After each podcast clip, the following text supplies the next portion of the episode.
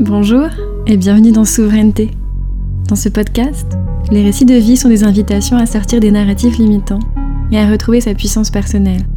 À travers ces histoires, nous explorons ensemble les diverses façons d'incarner la souveraineté, ainsi que les domaines dans lesquels vous pouvez la développer.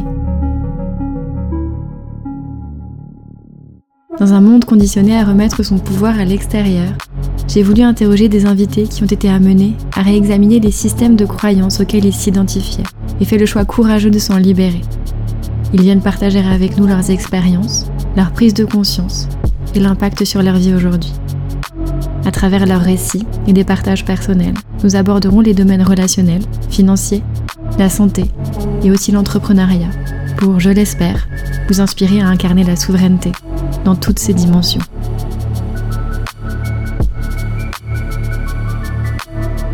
Alors, si vous êtes prêt à reprendre le pouvoir sur votre vie, ce podcast est fait pour vous.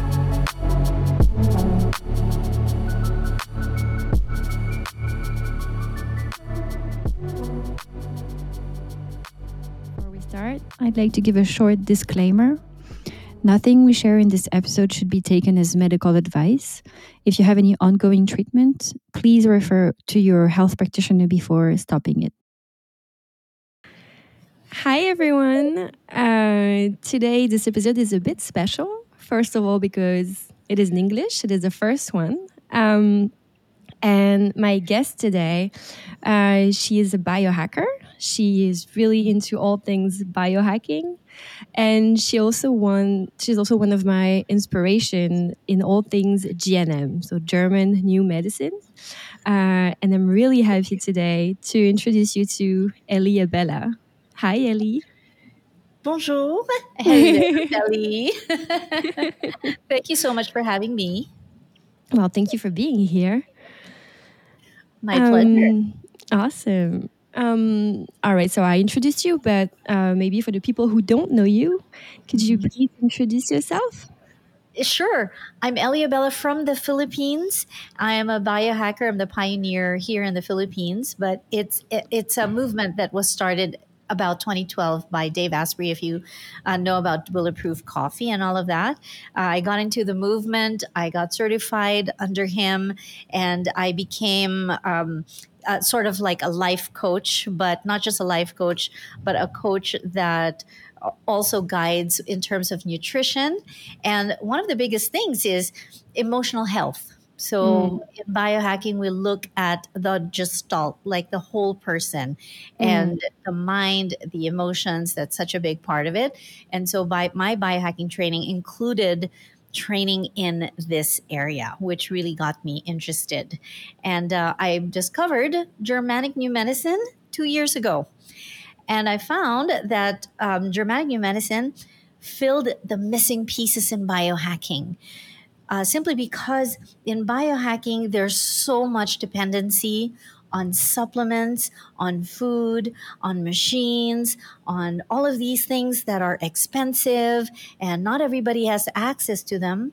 And it, it got me thinking well, what about the people who can't afford these things? Are they just going to die? But they're, but actually, uh, uh, there are many people who can't afford these things who are actually doing well, and you know that left kind of a big question mark. And why is that? And Germanic New Medicine filled in exactly that gap. Mm, okay. Um, so before we come back to GNM, uh, could you please tell us what sovereignty means to you? Oh, sovereignty for me means uh, being able to control your biology. So it doesn't control you, but actually, so that others don't use it to control you. That's exactly what sovereignty is. Is you can make your own choices and you can do whatever you want with your body without anybody trying to take it away from you as if it's not your property in the first place and you being able to make your own decisions. That's so powerful. Thank you. You're welcome. um, now let's talk a little bit about yourself and your story and how you came through that path. Um, at what point in your life has it been compromised? Has your sovereignty been compromised for you? For me, not a lot. I was just in that mindset where, um, you know, the, just the same the medical paradigm, the broken paradigm, where it's an Ill, a pill for an ill, and all of that. But I was always into that that place where I think we should try more natural. Uh, you know, let's use diet, let's use uh, supplements, let's use nature, that kind of thing. Because honestly, I felt well just using these. I never really had to go to the hospital for anything. Uh, I do have three autoimmune diseases, but they never flared. And I never had to see a doctor, never took medication, never went to the hospital for them. I'm positive in all of them, but I just use pretty much, you know, nature supplements and and all of that. So, uh, where my sovereignty was compromised, I think was was just that it. I was part of that collective uh, being imprisoned in believing that illness wants to kill us. You know, it, it, I think that mind imprisonment is the most deeply embedded in humanity. Is that our bodies want to kill us, and that disease we need to fight disease. Mm. Right? We, we look at it as the enemy. So, in mm. a way, whenever we look at it as an enemy that we need to fight, the institution or the bigs will always sell you their solutions. They will mm. always sell you that they have the antidote to all of that. Mm-hmm. And for me, that that I feel is where a lot of people are are giving away their very power and losing their sovereignty without hmm. knowing mm. it. Of course. Yeah. It's as if we have this common enemy that we want to fight. It's illness, the big bad, and we all want to fight it. And if we learn how to make it our own and to understand what the messages are from these symptoms or these illnesses, then we yes. don't need anyone else, right? Exactly. Yeah, and, and, and, that's really bang on because uh, the body is is really just trying to teach us something. The body is always wanting us wanting to school us on a life lesson, and it's all about if you look at evolution that went on for billions of years, the body is all about becoming better. You know, from a, a like a gullet shaped organism, we are now this complex being it's all about getting better. And you have to ask the question when did evolution stop? Like when did we allow it to stop? How how is it being stopped? It's supposed to go on and on. And I, I always use this quote as we're supposed to die unfinished. We're mm-hmm. supposed to keep on progressing and growing and evolving. And so the um, the body wants to school us on that. Mm. yeah. Um, I used to say, I, it's not really uh, common for me these days, but I used to say that our body is a vessel for us to go through this experience and to experience things through our senses and through our perception. Um, and this way, I think it's teaching us, teaching our soul and whatever is living through us, it's teaching us things. Um, Absolutely, so, yeah. yeah. Mm. And and you're a biohacker. Not officially, not officially. You didn't know it, but but pretty much in biohacking, what we what we call ourselves is we're self experimenters and our mm. body is a lab and this lab is very unique and bio individual we have different needs we have different psyches like two um, let, us say identical twins if you put them in two different places and they're mm. exposed to different ideologies and different cultures and everything you put them back in one place 20 years later they look extremely different from each other even if they have the exact same dna blueprint mm. right so it's it's um, epigenetics exactly and, yeah yeah, and and therein lies the power of biohacking is that you can control epigenetics. You can control uh, the on switch and off switch of the genes that you want to turn on and the genes that you want to turn off. So you basically this is sovereignty, mm, you know, in its purest form, right? Yeah, exactly. Yeah, awesome. Um, so let's go back to sovereignty. In what field, in what parts of your life would you say that it is present for you?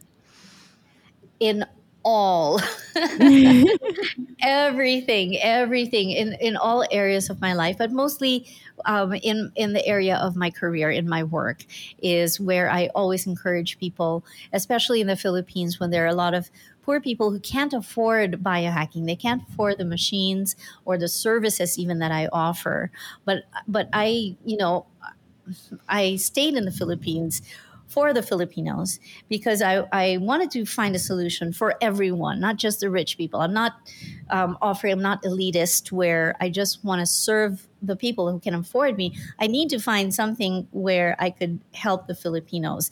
And so, uh, what I love to do is I love to bark about GNM, the GNM theories, and uh, empower them, like expound on GNM theories, and then teach them ways to apply the knowledge of GNM to empower them to never get a cold, for example. This is huge, or to never get the flu, you know, to never mm get COVID, because whenever uh, the the newspapers and the news and media and all of that are starting to say that are starting to invent a new virus people start getting sick.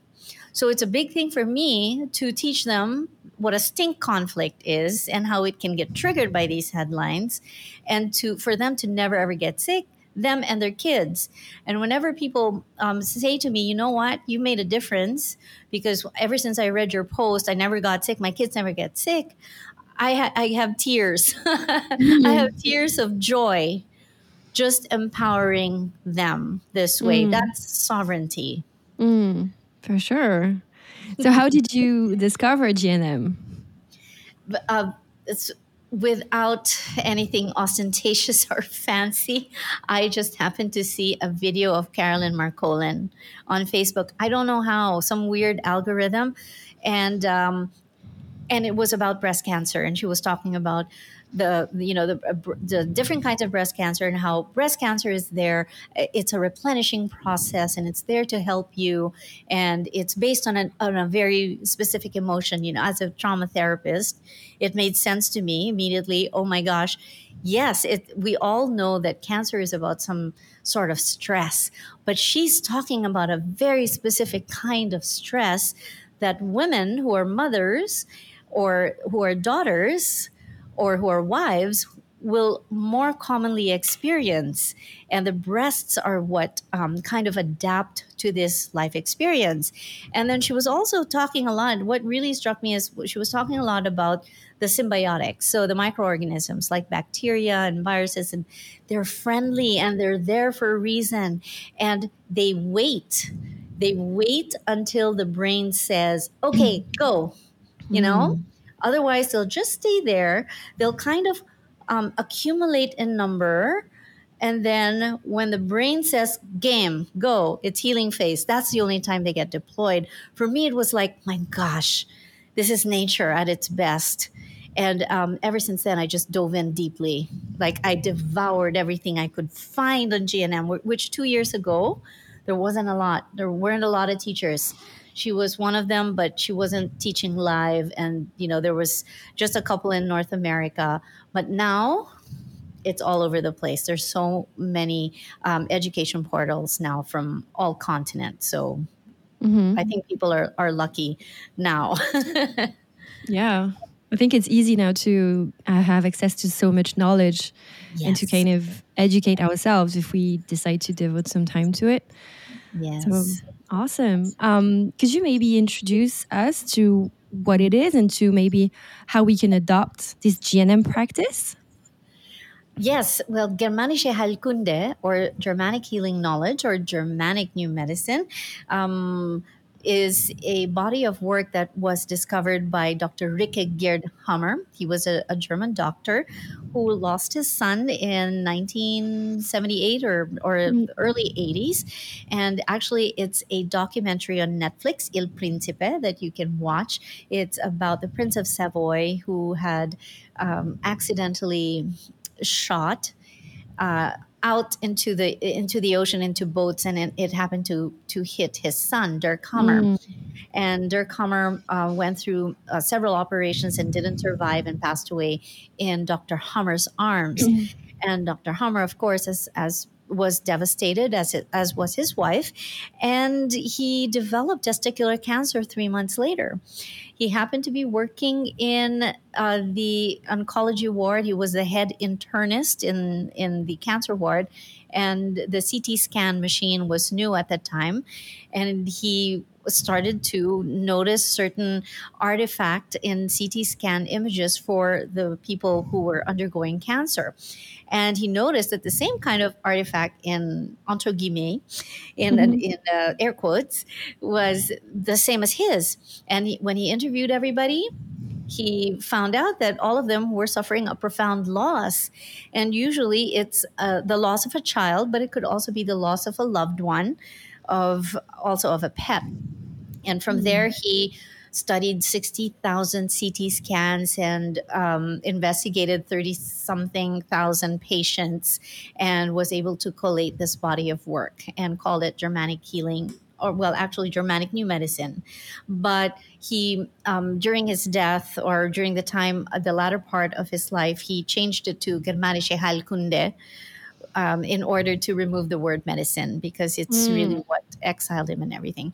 And so, with this body of work, we find the exact manual of our biology. We find the exact psychobiological triggers of every single senseful biological special program, aka disease, what we call disease. But for us, uh, the iron rule of cancer, the very first rule is that cancer is a replenishing process. And uh, what it really aims to do is for us to understand the biology, the functions of the body. And through this understanding, we remove all fear from the body, mm. from the functions of the body, or from what is termed disease. Mm. Awesome. Um, and I know there are phases and yes. um, so it always stems from uh, a conflict shock shock right that's what it is yes that's right. Th- that all uh, special biological programs come from a conflict shock. And there are three criteria which is it's acute or unexpected it's isolative or you feel all alone and your number three is you're caught off guard or on the wrong foot. What am i going to do? So that is that is what makes it different from just an emotion or just something psychological that you're going through. You're you're sad that's mm-hmm. an emotion but you're sad because of a distressful life experience. So basically, this is psychobiological, meaning that this distressful emotion um, creates tissue adaptation. So there is a response in the biological makeup of the body that wants you to become stronger or more flexible to this life experience. Mm-hmm. uh, thank you. Um, okay, and then once we have had this conflict, what happens? Like, what are the healing phases? Yeah, so okay so we have that biological law of nature where there are eh, where everything is biphasic right so there's the conflict active phase then the conflict resolution in the middle and then the healing phase so the conflict active phase is when the shock happens. This is what triggers the uh, program right? And the conflict actually the conflict active phase is is not a bad phase per se but pretty much this is where uh, the organism needs to find a solution let, us say um, your husband loses his job and he can't stop thinking about it and he needs to find a solution. So basically this rumination this thinking about it thinking about it is really for him to find a solution to find another job so that he can find resolution mm-hmm. right and so the second phase the healing phase can only come in if there is a resolution. Mm. If there is no resolution, then the conflict remains active, or what we call a hanging conflict. Right? So, when the conflict, let's say the conflict resolution comes in, the healing phase will also come in after. And this gets pretty deep because the because it really depends on the tissue or the germ layer so there is cells that are lost. If this if the cells are lost in a conflict active phase, then in the healing phase, the cells are replenished. In particular, uh, germ layers, there's cells that are uh, proliferating in the conflict active phase. In the healing phase, it will be broken down. So there's uh, all of these nuances that we all need to um, to study. But basically, everything happens in a biphasic system: conflict active phase, uh, the conflict resolution, then the healing phase, and after that is normotonia. So we've all gone through this, right? So let's say a stink conflict, a common cold, for example. A stink conflict can happen when somebody is annoying, mm-hmm. right? It's actually a stink conflict. You stink, get away from me, I'm fed up. A stink conflict, or it can be a literal smell, a stink. Ugh, you know, I don't like this smell. So what happens when the nose uh, perceives it is that it starts to ulcerate or starts to lose cells. The nasal mucosa starts to make itself bigger so that it can drain the stink. Okay, so it's um, so however long that conflict lasts will be how long the healing phase happens. So let's say it's around somebody um, who is annoying you every day, like a, mm-hmm. a, classmate or a boss who keeps telling you every day. So who keeps telling you, annoying you every single day. And then it's time to go home. Okay, going home, no more boss, no more classmate. Okay, now conflict resolution. Now let's bring back the cells that were lost during the conflict active phase. And how does the body uh, mm-hmm. heal itself? The the body can only heal in a fluid environment. And so when we have the healing phase, there's mucus that comes in, there's swelling that happens, there's inflammation that happens and and this is what you call the common cold, right? So that's a common cold and that's a healing phase and after um, a period of the healing phase, you you feel better afterwards, right? You feel better maybe after a couple days you you're back to your normal life, which is termed normotonia. Mm-hmm. Right. So, all of you, everybody, every one of us have had um, a common cold stink conflict program. And so, every single biological program is patterned after this biphasic system. So, this is the second biological law of nature. And that is that every biological program happens in two phases. Mm. Awesome. um, what I find super interesting with GNM is that you can actually actually use it um, in, let's say, in complements to uh, allopathic medicine. Yes, it's not two different worlds. It's it's we are all dealing with the human body, right? We all want to get better. We all want to help people get better, and I think GNM can be super useful even if we are going to the doctor and have super important diseases. Yeah, very much so. Yeah. Um, um, actually, the allopathy, we don't exclude them, even if, you know, we're pro alternative healing and, and uh, self healing. There is a place for allopathy, and, and that is in emergency medicine, in, in, you know, in triage and urgent care. But like what you said, uh, there is a, um, a, place for it as well, I think. But of course, you know, the, the medical paradigm will not welcome it. but I find it very useful when I take consultations. I usually ask for a diagnosis, an official one, coming from their tests. Mm-hmm. And because it's so easy for us to focus on the germ layer, on exactly what's going on. And if it's uh, cell proliferation or cell loss, it makes a difference. So when a tumor comes, okay, the tumor, what germ layer is it, then we know that it's in conflict active phase or in healing phase. So yes, definitely there there is, um, you know, uh, and even Dr. Hamer himself would allow some of his breast cancer patients with really advanced stage healing phases of cancer, let's say a breast cancer, breast tumor, he would allow mastectomies to happen simply to uh, remove the uh, the landing of a disfigurement conflict. For example, let's mm. say the mm. tumor is very big and it's turning black in some areas, necrotizing, and the person it's heavy for the person and it doesn't smell good anymore, and they see it and you know there's no nipple or anything. He will say, just remove it, just have surgery, so that we can prevent any more conflicts happening as a result of seeing the healing breast that way.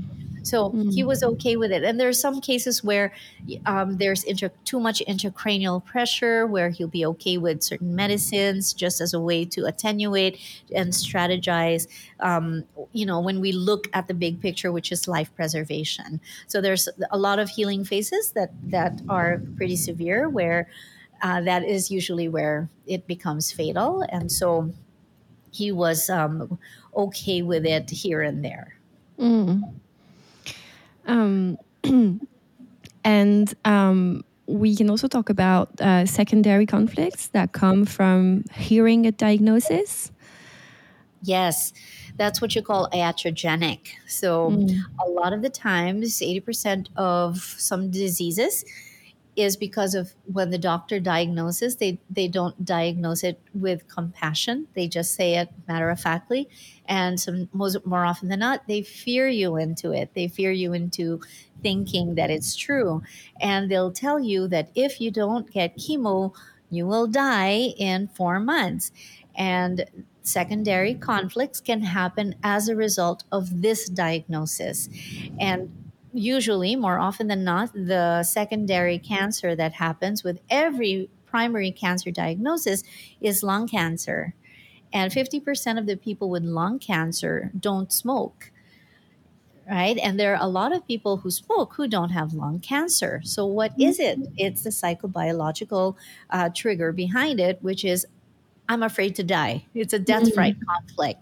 And it mm-hmm. usually lands in the lungs because we can go for weeks without food, we can go for days without water, but we can't go more than two minutes, most of us, without air. And so the uh, language of life, of breath, of air is in the lungs, it lands in the lungs. And so that's one of the more popular secondary cancers. Another one is liver uh, cancer because the language of liver is about a starvation conflict. So often, when one is diagnosed with cancer, they have a liver conflict. They're not allowed to eat what they want to eat anymore because there is this fallacy, this thinking that food causes disease when it's not true. So they're not allowed to eat meat because meat is carcinogenic. They're not allowed to eat fat because fat is bad for you. They're not allowed to eat sugar because sugar feeds cancer and all of that. BS. it, none of that is true. In fact, you should eat more protein in cancer programs because protein is required for, for the repair.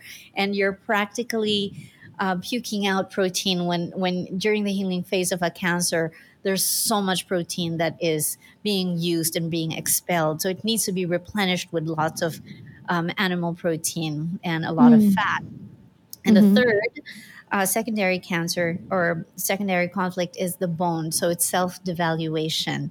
And more often than not, cancer patients feel less than. I'm too weak. I'm sick. I'm worth nothing anymore. I'm less than everybody else because I got hit by cancer. What's wrong with me?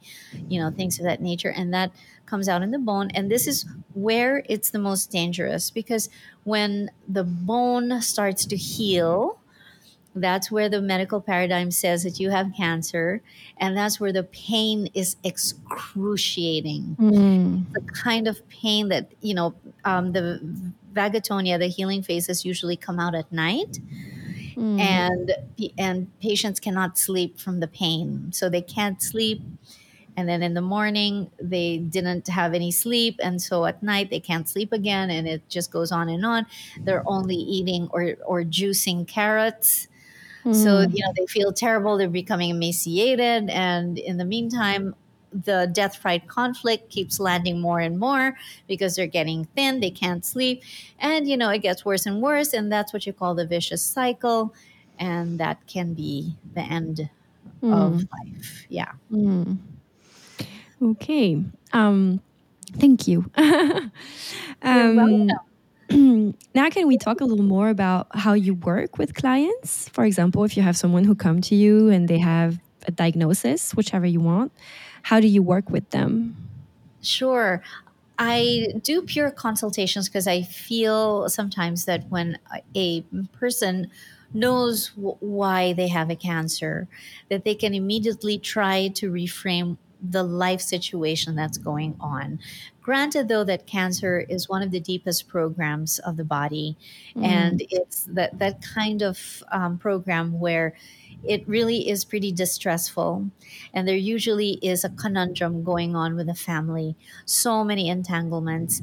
A, a lot of the time, I feel that it, it's around an anger around money and property mm. and territory because you know the cerebral cortex is all about um, territorial conflicts a lot of it is also because breast cancer is so common. It's around disputes around too much worry you know things of that nature.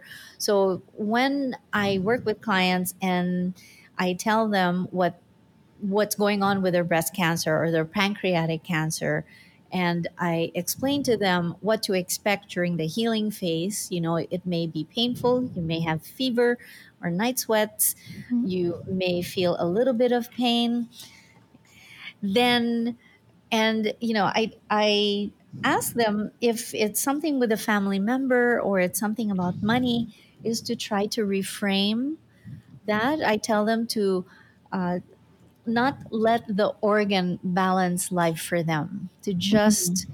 release the weight on the organ and to say it's okay. Some patients, though, um, it, it it's really up to them. I don't force anything because there are patients who get it, like they know exactly. Oh yeah, I understand exactly what's going on with my life. My wife doesn't like me anymore, or things of that nature, and they can't do anything about it uh, sometimes they it's just their way of of um, exiting and it's their way of of letting go. It's it's sometimes uh, the cancer actually um, saves them in a way you know because life is this life is a little bit too complicated already. So that's one. I do consultation pure consultations. And two is i go through a series of sessions where we involve the whole family. We do family therapy and we um, elicit the help of the whole family just to get entangled in a, in a way where they can do co regulation or co holing because there's a lot of trans shared transgenerational inherited conflicts from their ancestors that everyone is uh, experiencing and being called to uh, balance together. So mm. uh, that, that's also one of the ways that I work with clients. Mm, awesome.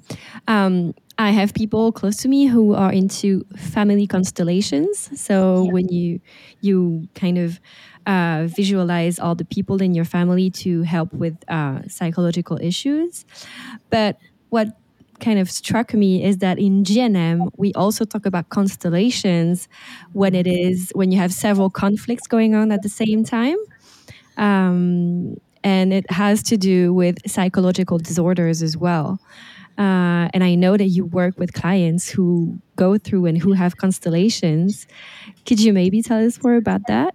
Sure. Yeah. Constellations are, oh my gosh, it's like the deep end, and it's the most fascinating work of Dr. Hamer yet. How he discovered this, I don't know. And it, it it just gives us a, a little bit of an easier way to look at these conditions uh, rather than you know something that's random or guesswork. We can actually target um, certain uh, conflicts uh, and use causal therapies like how did how did this mental illness um, trigger so constellations you might call them in the medical paradigm as mental illnesses or behavioral imbalances mm-hmm. right? You could call them, uh, we know a lot of them as megalomania, uh, narcissistic behavior.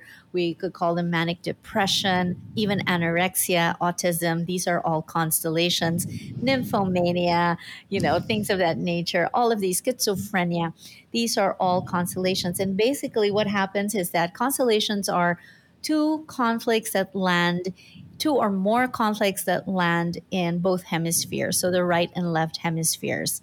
All right. And what really happens is that the, the brain changes its frequency so that it can rise above the distressful life experience. More often than not, it happens in childhood. So the conflicts land in childhood because our brains are still pretty much developing. Mm-hmm. And so um, these constellations, these traumatic experiences, more often than not, you know, it is a traumatic experience, though not all trauma will cause constellations. It it is highly dependent on the um, the psyche of the individual, so it's highly unique, and I find that cancer is actually easier to tackle than these constellations. And so in my work, I have uh, people who come to me with anxiety constellations, manic depression. Usually uh, they're teenagers or younger, be- below the ages of 10. I also have autism. I have hearing constellations, uh, which you know as Down syndrome and some of them with uh, ADHD, which is not a constellation, although it feels like it is, mm-hmm. but it's not considered one, uh, with vocal tics and things of that mm-hmm. nature. So, yeah, I, ha- I have um, worked with some of these. They're quite complicated. Uh, I also like to always include the family because more often than not, the, the psychobiological triggers happen in the nest right? Mm. It happens with the parents, what's going on with the parents, what's going on with their parenting styles. And again, we don't want to uh, put blame on anybody because parenting, of course, that's the hardest job in the world. Mm. And sometimes life gets in the way. And, you know, we were parented that way to, you know, to a certain extent. You know, I had my mom because sometimes would hit me with her with her slippers or she would pinch my ears or you know things of, things of that nature. And you know they would scream at me or point at me when when I was a kid. So it, it you know it just really depends on the on the psyche of the child. Mm, yeah. yeah. Yeah of course. and, yeah there's a lot of transgenerational stuff going on there too. If you look at recall healing and that work of um, what's his name? Gilbert Renaud mm-hmm. that's him that's him and he says that the psychological conflicts of the parents become the biological conflicts of the child. Therefore, mm-hmm. the child is like a mirror to what the parents still need to work on and address together.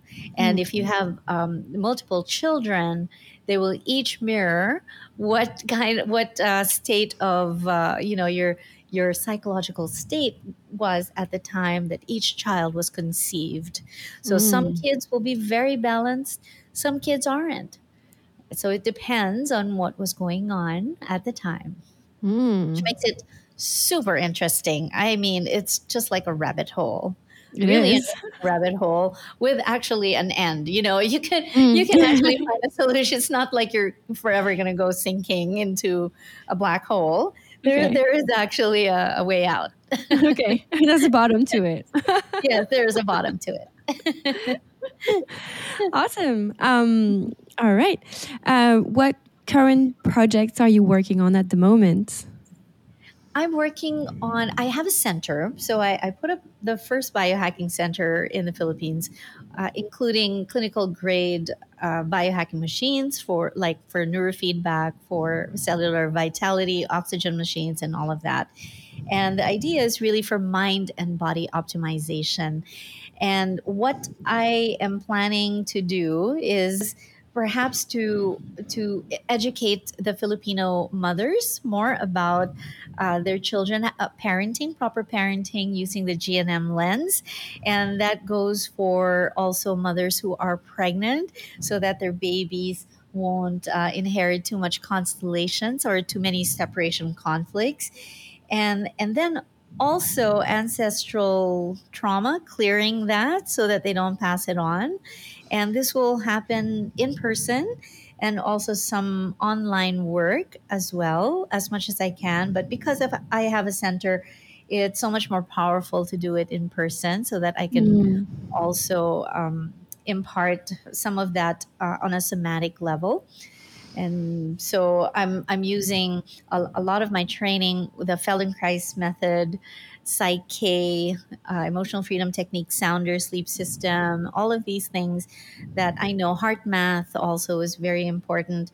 Uh, so that that's pretty much what I'm planning to do in 2024. Mm-hmm. Okay. It's in a few months, I mean. yeah, yeah, in a couple months. yeah. Um, I also uh, saw you and you talked to me about the Freya course. Yes. Yes. Okay. So I, I I'm not doing that course, but I'm mm-hmm. hosting it for um, our GNM or GHK mentor, Sasha Tesik. He's from Croatia and he's the direct uh, apprentice, though he doesn't want to call himself that. Let's just say that he was taught directly by Dr. Hamer himself on how to read CT scans. And they read 800 to 1,000 CTs together. So basically, he's so. Uh, he's so adept at reading CTs and there is a, a, an art to reading CTs. But mm. the hmm. Freya course is not about CTs. It's actually called the biology of love. So it is biological relationships. And for me, I believe that Freya will change the world because we then look at the language of the masculine brain. Somehow we have misunderstood how, how males really think and how they um, how they perceive the world is extremely or exactly opposite from the way we do. And when we're able to sort of restore that harmonious partnership, then everything, everybody in the house, in the nest, um, partakes of this harmony. The kids grow up without constellations and conflicts, and the parents start to relate harmoniously with each other. Basically, uh, when you met your partner and he was courting you and you were properly feminine, you were allowing him to pick you up and take you to restaurants and you were just smiling, looking your best and, you know, giggling, you know, basically you were kind of in love. You're so into each other. Mm-hmm. Nature approved your partnership. Nature said, check. Mm-hmm. Biology, biologically appropriate, masculine and feminine, check. Right. But then, you know, after you get married, after you have kids, things get in the way and we start to lose that harmony. So we're really, Freya really aims to um, allow the feminine to understand, first of all, the masculine brain, and then to for her to shift back to the biologically appropriate feminine so that sh- she can help restore the nest. And it's for females only because it's it's her domain is the nest. So she is the one that um, that can sort of um, initiate the shifts in the nest. And everyone just really goes back to harmony when she does. So there's a lot of responsibility in the females but there's also a lot of magic that can happen with that. Mm-hmm. So I've seen miracles happen in a lot of my clients with uh, marriages that are about to annul, about to separate, about to give up. Mm. And when we go through Freya, like I'll, I'll coach them, they understand the disharmony and then they make the shift to become more biologically feminine, which is not hard.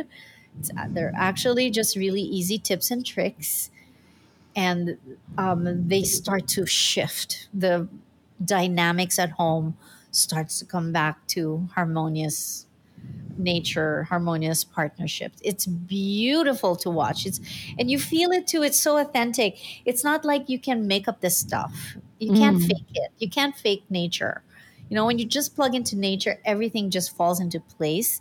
And it's so beautiful. It's what I call co-holing each other. Everybody becomes whole because you're part of this whole dichotomy of um, partnership and and love, and you know, and it, it's beautiful to see. It's beautiful. It's not all that easy because it's rewiring brains again. You know, it's rewiring years and years of disharmony.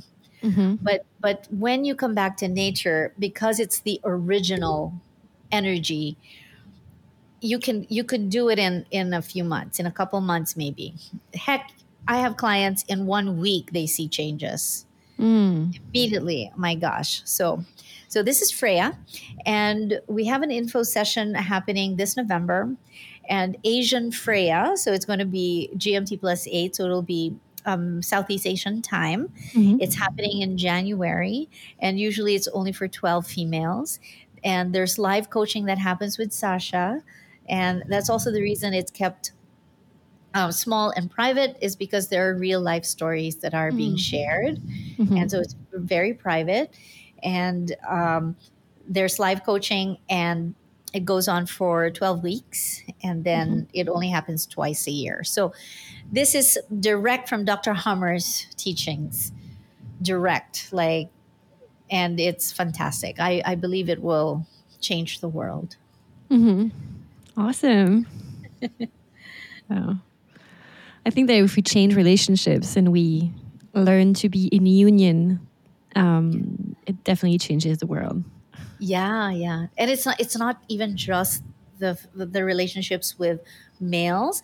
I feel even your relationships with females, it also changes because then you you emulate, you become the proper feminine for them to emulate, so hmm. they feel it as well in their bodies what a proper feminine feels like and they and you also because you're very self-conscious and self-aware of how you affect uh, others you become a better person. All in all to everyone period. So it, it just makes so much sense. If you are a mother then you um, are sort of taking care you're in harmony with your male sons but you also become the proper feminine model for your children, for your daughters as mm-hmm. well. And then when your sons have girlfriends, you can see the you know the dynamics there and see you know what what's at play and you know how you can sort of help that or support that dynamic too. So it's it's just beautiful. Period. Awesome. Thank you. Do you have something else you want to you want to add?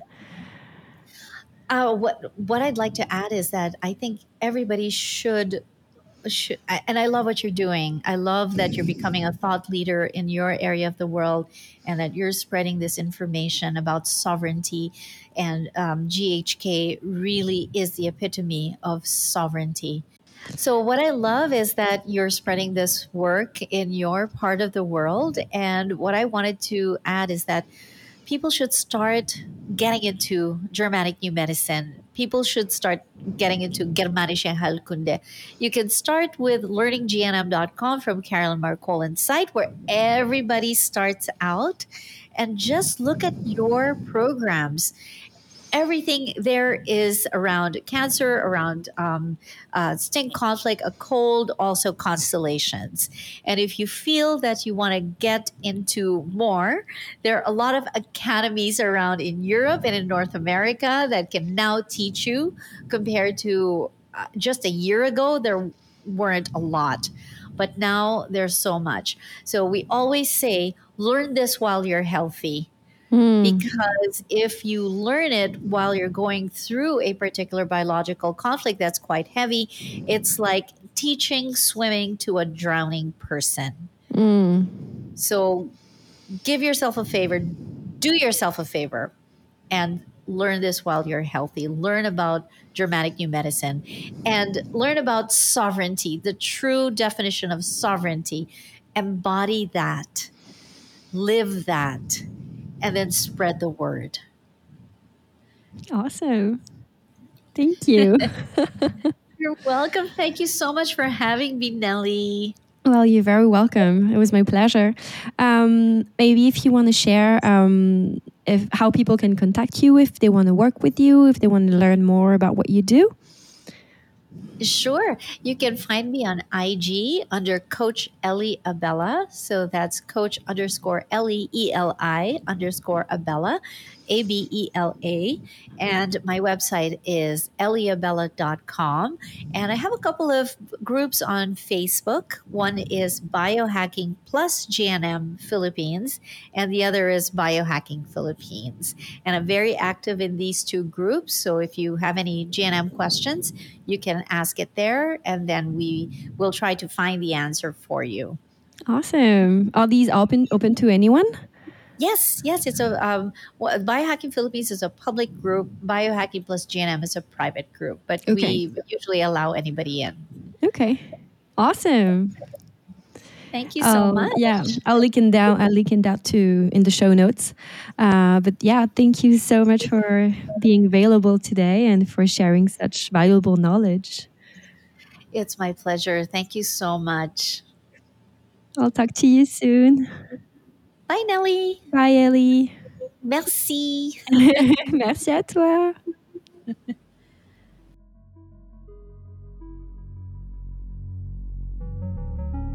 Merci pour votre écoute. Si vous avez trouvé cet épisode utile, si vous sentez qu'il a fait évoluer en vous certains sujets, je vous invite à le partager à votre entourage et à le noter sur votre plateforme d'écoute favorite. Vous contribuerez ainsi à rendre la souveraineté accessible au plus grand nombre. Thank you.